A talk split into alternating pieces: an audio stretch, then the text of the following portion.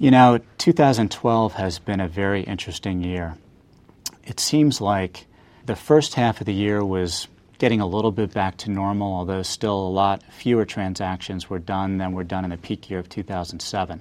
I think about 150 lower middle market companies are getting done per quarter this year compared to 220 to 230 in, in 2007.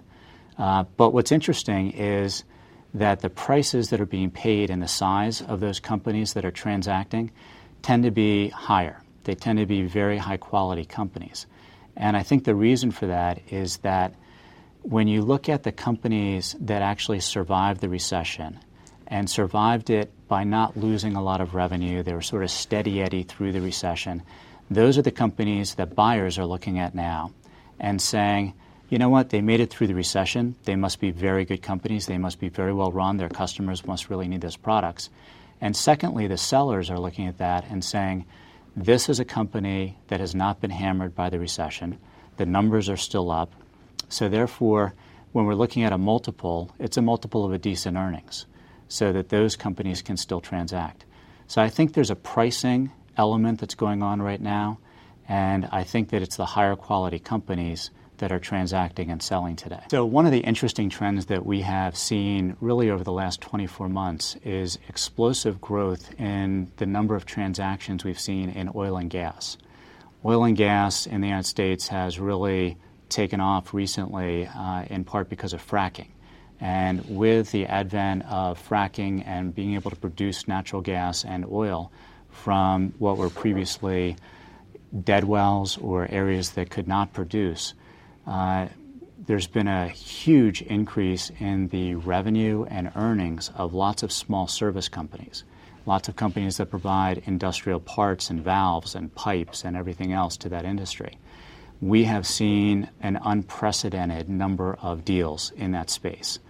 And it's interesting to us that in the middle of every boom, it's very difficult to figure out that it's actually a boom but this is a huge boom. It's hard to see why it's not going to continue. It seems like it will continue. Certainly, the reserves that they're finding are massive. Certainly, they're going to have to produce that, you know, the gas and the oil because it has tremendous value. Uh, but the number of companies that have come to market are sort of indicative of the people that have been in that space for a long time are now sellers and they're selling their companies at what are record revenues and record EBITDA. And the question is, what happens from here? We've invested in that space. We like a lot of the stories about Marcellus and some of the other uh, huge areas of resources. And it'll be interesting over the next five years to see how those trends continue. Yes, Argosy invests primarily in niche manufacturing companies and business to business service companies. And we are big fans of the lower middle market. Uh, we think that the best returns, and if you look at any studies that have been done by a lot of the major companies that do studies, lower middle market returns, particularly in buyout, beat mid and beat large cap. And we're believers in that. So in our market, there are about 140,000 companies that fit our criteria. And that's about 10 times as many companies as there are in the mid and the mega size. So we focus in that area, low middle market.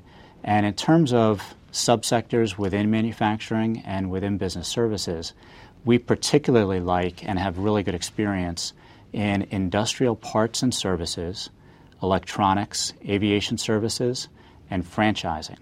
So those are all subsectors where we've done at least five transactions in each of those subsectors, had very good experience. Uh, we feel like we can generate the kind of returns that we're looking for there. And with regard to returns, we're generally looking for companies that have the opportunity to double in size in five years. So double revenue and double EBITDA. And there are a number of criteria that we look for initially to do that, but we find that those subsectors tend to meet those criteria many times. And as you know, once you do a transaction in a particular subsector, you're at the trade shows, uh, you know the managers that you can call and ask about certain companies, you tend to see more transactions. So we've built up some experience there, and certainly now we have 90 portfolio company CEOs that we can call on and ask about companies.